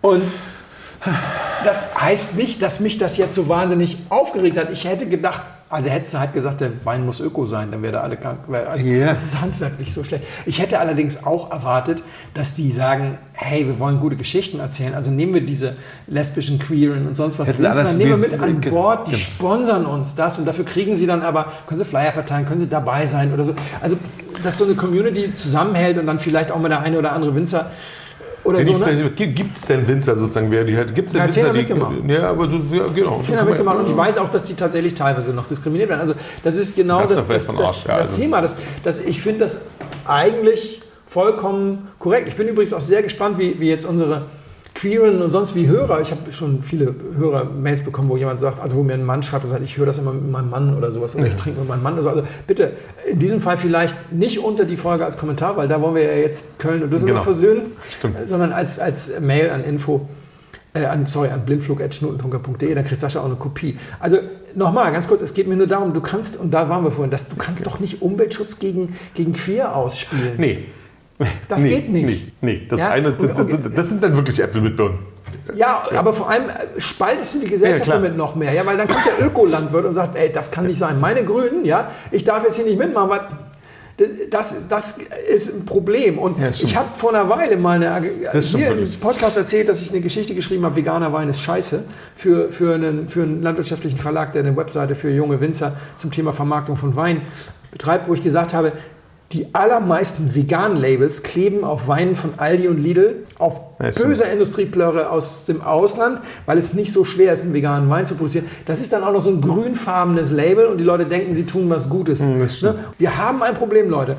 Wein ist ein fürchterlicher Umweltfrevel. Wir haben das in den Folgen 43 bis 45 ausführlich besprochen. Ja, 70 haben wir. Prozent der Spritzmittel entfallen in Deutschland auf den Wein. Wir haben das große Problem, dass nachhaltiger Weinbau nur dann möglich wäre, wenn wir das Kaliumphosphonat wieder zulassen. Wir haben in Südeuropa Leute, die dagegen votieren. Wir müssen die ganze EU dann nochmal umwirbeln. Wir haben jetzt endlich einen grünen äh, Landwirtschaftsminister. Wir haben viele grüne Landwirtschaftsminister in den Ländern. Und das ist das, was die jetzt liefern müssen. Ja, die müssen jetzt weg vom, weg vom reinen Chemie ist böse, auf gar keinen Fall Synthetik, hin zum CO2 ist leider im Moment ein auch sehr großer Feind und wir müssen das gegeneinander abwiegen. Und eine Flugmango aus Südamerika ist niemals Bio. Ne, da, Ah, ja, da, müssen, also, da müssen wir hin. Ja, das stimmt. Ja, geht aber noch. Ja. Und Kartoffeln aus Ägypten, die im Sahara-Sand mit 300 Liter Wasser pro Kilo Kartoffeln, das haben wir auch schon mal. auch nicht auch nicht. Bio, Ja. wenn sie dann auch noch 3000 Kilometer hierher gefahren werden. Und Ja, das stimmt. Wenn ich sowas dann jetzt erzähle, ne, dann spreche ich, weiß, ich bin ein alter, privilegierter, weißer Cis-Mann. Hm. Aber das kann in diesem Moment keine Rolle spielen, weil ich bin auch Vater einer zwölfjährigen Tochter, Ja. Umweltschützer und ich bin Weinfreak. Ich möchte erstens, dass die Umwelt geschützt wird und ich möchte nicht, dass der Wein instrumentalisiert wird oder dass unsere Probleme da verwässert werden. Deswegen musste ich das jetzt mal so ansprechen. Und im Übrigen wetter ich auch gar nicht gegen die Aktion, die ist nämlich längst gelaufen. Ich habe nur damals schon gedacht, Oh, könnte schwierig werden. das geht voll nach hinten Ja, los. klar. Und es ist auch entsprechend nach hinten losgeworden. Ich habe mich ein bisschen echauffiert, aber ich hatte keinen Schaum vor Mund. Darauf lege ich Wert. Stattdessen habe ich jetzt Hat er Wein im Mund, Ja. während der Sascha euch erzählt, wie er das findet, was wir getrunken haben. Kräftiger als das, was wir davor hatten, deutlich mehr Frucht als, die, als der Pinot, den wir hatten, ist im direkten Vergleich hat er, hat er, hat er ähm, jetzt hat er keinen Zucker, aber ähm, weißt du, was ich meine? Er ist, also er ist ein bisschen ähm, fruchtsüßer. Er ist so süß, dass ich vorhin mal schnell gegoogelt habe, ob er Zucker hat. Ah, Okay, okay, gut. 0,6 Gramm. Okay, das ist ja, also kein Zucker. Aber dann ist es dieses Frucht, also genau. Die Frucht ist unglaublich süß. Ja, genau, finde ich auch. Da ist wieder so, dass ich denke, der dürfte nicht viel wärmer werden, als er jetzt zum Schluss im Glas war. Im Glas war. Ja, das, Er ist schon fast zu warm ins Glas gekommen. okay. Ich Ja. habe ihn aus dem Kühlschrank rausgenommen, als du kurz bevor du kamst und habe ihn in den Klimaschrank getan. Ja. Da ist er dann bei 16. Ich denke mal, ich habe ihn dir bei 15 eingeschenkt. Der erste Schluck war gut temperiert. Die Flasche ist schon leer, weil meine Frau davon genascht hat. Ich Ah. habe vorhin auch davon genascht. Und da war er dann fast kühlschrankkalt und das war noch besser. Ja, das glaube ich. Das kann ich mir gut vorstellen. Ich, ich war vorhin. Also wir reden über Rotwein, aber das Ja, ja, ach so, wir reden über Rotwein. Ja, ja. Hörern sagen, das ja, yes, Entschuldigung. ja, wir reden über ging Rotwein. mehr oder weniger Genau. aus seinen Ausführungen Ähm, hervor. Aber Ich, ich würde, würde nicht sagen, dass das unglaublich alt ist. Das ist relativ, relativ jung. Also vielleicht vier, fünf Jahre maximal. Also mehr ist es auf keinen Fall. Ähm, ist auch nicht ganz jung. Die Säure ist zurückhaltend, eingebunden, ähm, trägt ihn aber schön, finde ich jetzt. Aber sie, sie, sie, sie prescht nicht so nach vorne. ich glaube auch, weil sie so viel Frucht zu Ja. bändigen hat. Ich glaube, es hat erheblich mehr Säure, als wir eben hatten, aber hat so viel süße Frucht. Ja, jetzt kann sein, dass es alles ein bisschen wegpuffert, das stimmt. Ja. ähm, es ist. äh, Alkohol wird gehen, 13,5 oder sowas, würde ich sagen. Also das, Das, was kein Zucker ist, ist Alkohol. Das Ding hat 15 und du merkst Wow. es keine Sekunde. Das ist okay. Meine Frau auch vorhin so, was? 15? krass. Nicht 11,5 Das- mit ein bisschen Zucker? Also, ab 15 ist aber krass. 15. Ich habe auch gedacht. Und du schmeckst nichts davon. Nee, das finde ich Nicht mal, auch. wenn er ein bisschen wärmer wird. Nee, das finde ich auch. Also es kommt, also Alkohol sticht überhaupt gar nicht. Finde ich auch. Finde ich auch. Ähm, das muss man auch, da muss man auch den richtigen, also man muss sozusagen die, diese Kühle vielleicht dazu haben, da muss man auch vielleicht auch den richtigen Tag für haben und sowas. Ich mochte das aber. Ja. Kräftig, saftig. Ähm, Puh, äh, ich glaube, das ist, ich hatte vorhin, es könnte sowas Reinsortiges sein. Ich war vorhin ganz kurz in Deutschland, irgendwas Kräftiges aus der Pfalz, irgendwie so. Also, Also reinsortig ist es. Ich gehe mal davon aus, dass ich deine Liste der reinsortigen Weine in deinem Leben eine dazugefügt habe. ah, ich hole mal dann ist die es irgendwas aus irgendeinem Land wie Spanien. Ja, in Spanien sind wir nicht, aber klingt so ähnlich. Wir sind auch bei einem ganz berühmten Erzeuger. Aber Ah. wir sind, wir sind bei Cavalotto, Ach, das ist ja lustig. Wir sind bei Fraser. Lange Fraser 2018. Jetzt muss ich erzählen, was ich mir dabei gedacht habe. Ja, bitte. 15 Alkohol, hier steht hier wirklich 15 drauf. Eine 16. Sache, die immer wieder aufkommt um diese Jahreszeit, nicht nur in Kommentaren und Fragen und so, sondern auch im Freundeskreis, ist, was trinkt man eigentlich im Sommer zum Grillen, wenn Weißwein wirklich nicht geht? Ja. Und wenn Rosé auch ein bisschen schwierig ist. Also es geht nicht nur um das blutige Steak, es geht auch um vegetarische Sachen, wenn sich da jemand irgendwie was Tolles mit Auberginen ausdenkt und so ein Portobello-Pilz irgendwie mit ganz viel Oregano irgendwie grillt und so, dann ist halt, du brauchst halt Rotwein. Macht Sinn. Kühl, Kühlschrankkalten Rotwein. Ja. Und es gibt eine Region auf der Welt, die mehr Kühlschrankkalten Rotwein produziert als alle anderen. Und da würde niemand drauf kommen, das ist Piemont. Und ich war ja in Piemont bei einer lustigen Reise, habe ich schon ein paar Mal erwähnt, die unter dem Motto stand, autochthones Piemont, alles außer Nebbiolo. Aber dann eben kein Chardonnay und Riesling und was die noch so alles haben. Und dann waren wir bei dieser wirklich spektakulären, habe ich auch eine Geschichte darüber geschrieben, Fräserverkostung. Die fand in so einem Schädderingland-Gasthof statt. Das war wirklich, wirklich wie eine chaka In so einem Nebenraum. Und dann hieß es, ja, da kommen dann die Winzer und bringen ihre Weine mit. Und dann kamen die Winzer und brachten ihre Weine mit. Ich dachte, warte mal, die habe ich schon mal gesehen. Die habe ich auch schon mal gesehen. Die habe ich auch schon mal gesehen. Und dann kamen die ganzen Superstars sozusagen und waren alle persönlich da. Also hier bei Cavalotto war es zum Beispiel Alfio äh, selber, ganz netter, ein ganz netter Typ. Und bei Gedi Weira war es also auch Aldo Weira und der spricht gar kein Englisch, deswegen hat er nur seine Tochter als Dolmetscherin mitgebracht. Und da waren noch so ein paar andere Superstars. Und weil endlich will mal jemand über Fraser reden. Die machen nämlich alle wahnsinnig gerne Fraser. Und Okay. bei Cavalotto ist es zum Beispiel so, der steht auch im Brico Bosques. Also der steht tatsächlich, die haben ihre Wein, ihre, ihr, ihr Weingut in dieser Barolo-Lage drin, also das Weingut ist im, im Weinberg und dann haben die auch in dieser Barolo-Lage den Fraser stehen. Bei Weira ist es, äh, die, die haben glaube ich schon 71 selbst gepflanzt, also Okay. der Vater ist ja schon ein bisschen älter und halten das hoch und freuten sich so, dass mal Leute kamen, dass sie alle persönlich gekommen sind. Das fand ich sehr witzig. Und dann hatten wir da so ein wahnsinnig tolles, kann jeder, jeder im, im Blog nachlesen. Und Fraser ist eine Rebsorte, die unglaublich vielseitig ist. Ursprünglich haben die alle Rosés draus gemacht, Rosé Frisante mit 5 Okay. Gramm, mit 5 Gramm Restzucker. Okay. Mit, mit Tannin und 5 Gramm Restzucker. Das Problem war, die machen nur mit Gärkohlensäure, mit eigenen. Also die arbeiten am Schluss dann sehr schonend oder arbeiten mit dem Drucktank und dann haben die so zwischen 0,5 und 1 Bar. Und das ist gesetzlich kein Frisante, das geht erst ab 1 Bar los. Und dann haben sie das Ganze, ich glaube, Vivante oder Vivace oder sonst was, also lebendig. Da hat die Weinkontrolle das verboten. Und haben sie es trotzdem drauf geschrieben. Dann ist keiner Bestes ist okay. Oder sie haben einfach Frisante drauf geschrieben, obwohl es kein Bar war. Also, das kannst du aber nicht mehr exportieren. Also im Export Okay. fliegt das irgendwann auf, deswegen kriegst du das gar nicht hier. Schmeckt unglaublich gut. Also würdest du nicht denken. 5 Gramm Okay. Restzucker, 0,7 Bar Druck, also Kohlensäure, Ja. so Semi-Rosado, da würdest du auch denken, Geht geht gar nicht. schmeckt unglaublich gut. Und dann gibt es Stahltank-Varianten mit, mit gar kein Holz und so.